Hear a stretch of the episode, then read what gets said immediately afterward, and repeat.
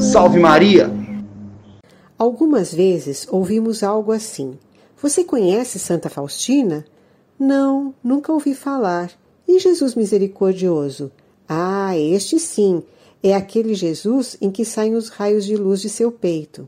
Pois bem, a maioria das pessoas conhece Jesus misericordioso, mas não sabe que Santa Faustina, lá na Polônia, em 1931, no dia 22 de fevereiro, viu a Jesus de pé, com a túnica entreaberta na altura do coração, de onde saíam grandes raios, um vermelho e outro pálido.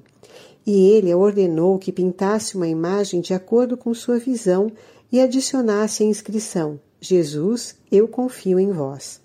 E assim pintou a imagem que é conhecida mundialmente.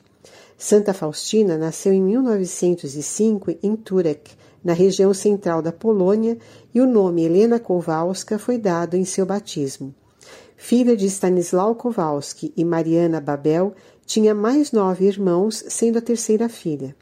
Aos sete anos teve sua primeira experiência de escuta da voz de Deus e aos dezoito anos queria entrar para a vida religiosa, porém seus pais não lhe concederam permissão. Pouco tempo depois, foi a um baile com uma de suas irmãs, mas não se sentia bem e viu Jesus com suas chagas ao seu lado pedindo que o seguisse. Foi para um local mais silencioso e mais uma vez viu a Jesus lhe pedindo para entrar em um convento. E assim o fez, por sua conta e risco, levando apenas poucos pertences.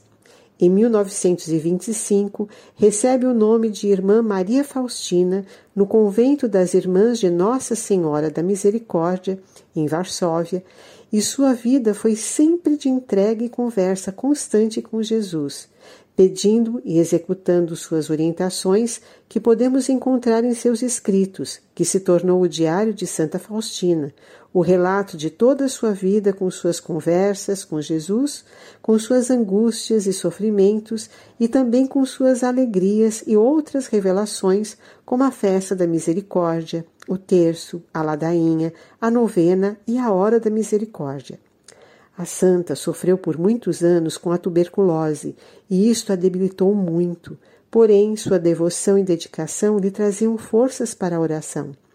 Com apenas 33 anos, faleceu em 5 de outubro de 1938, deixando um legado de orações, revelações, relatos, vivências místicas de muita profundidade e riqueza, apesar de sua juventude. Foi canonizada pelo Papa João Paulo II no ano 2000. Um dos pedidos de Jesus à Santa é que se instituísse o segundo domingo de Páscoa como o Domingo da Misericórdia, o que foi realizado e o celebramos. Santa Faustina nos ensinou a confiar em Jesus e em Sua divina misericórdia, e é isto que devemos levar adiante com todo o nosso amor, dizendo: Jesus, eu confio em vós.